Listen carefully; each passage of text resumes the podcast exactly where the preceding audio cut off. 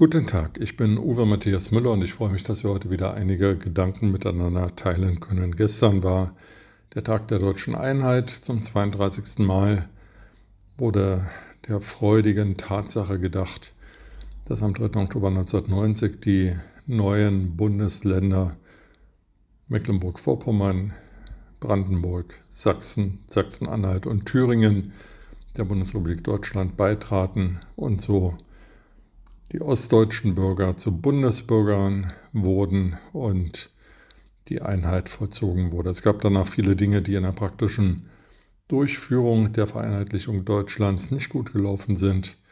Ich glaube, das ist auch hinreichend thematisiert worden. Gestern nun feierte in Erfurt die Politprominenz mit einigen ausgewählten Bürgern.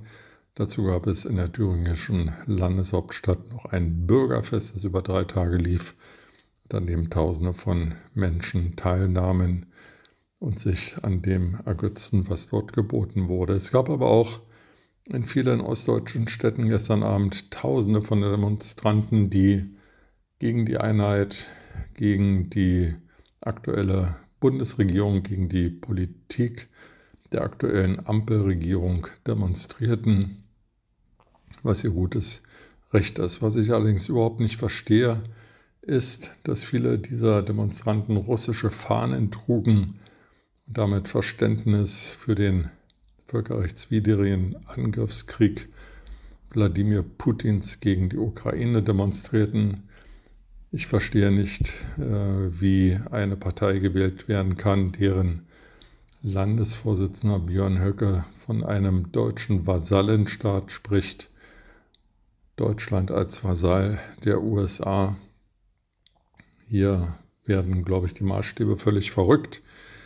Und äh, bei aller Not und bei allem Elend und bei aller Sorge, die viele Bürger umtreibt, mich übrigens auch, äh, darf man noch nie verkennen, wer der Schuldige ist, nämlich Putin, dessen Panzer in die Ukraine gerollt sind, dessen Kanonen auf ukrainisches Gebiet feuern, dessen Soldateska Frauen vergewaltigt und Zivilisten tötet.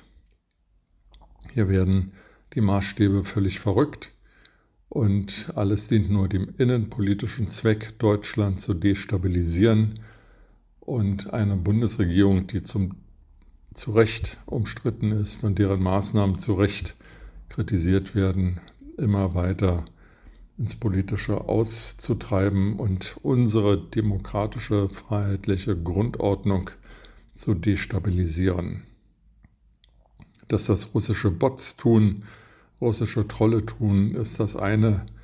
Dass das äh, Verbündete Russlands, viele davon gibt es ja nicht, tun, ist das andere. Dass aber deutsche Bürger sich dazu herablassen, die Soldateska Putins zu feiern und mit russischen Fahnen durch deutsche Straßen zu ziehen, das verstehe ich offen gestanden nicht. Aber es ist Demokratie. Jeder darf hier seine Meinung sagen und so dürfen auch die Putin-Versteher-Idioten in Ostdeutschland auf die Straße gehen und ihre hirnverbrannten Thesen munter verbreiten, wie andere das auch bei Twitter und anderen sozialen Medien machen. Ich hoffe, dass unsere Demokratie das aushält und dass die vielen, vielen, vielen, viel zahlreicheren Bürger, die sich gegen Putins Krieg wenden und die Ukraine unterstützen und auch die ukrainischen Flüchtlinge, die hierher gekommen sind, unterstützen, dass die an diesen äh, lautstarken Minderheiten nicht irre werden. Mit diesen Gedanken in den Tag wünsche ich Ihnen eine gute Zeit und freue mich, wenn wir uns bald wiederhören.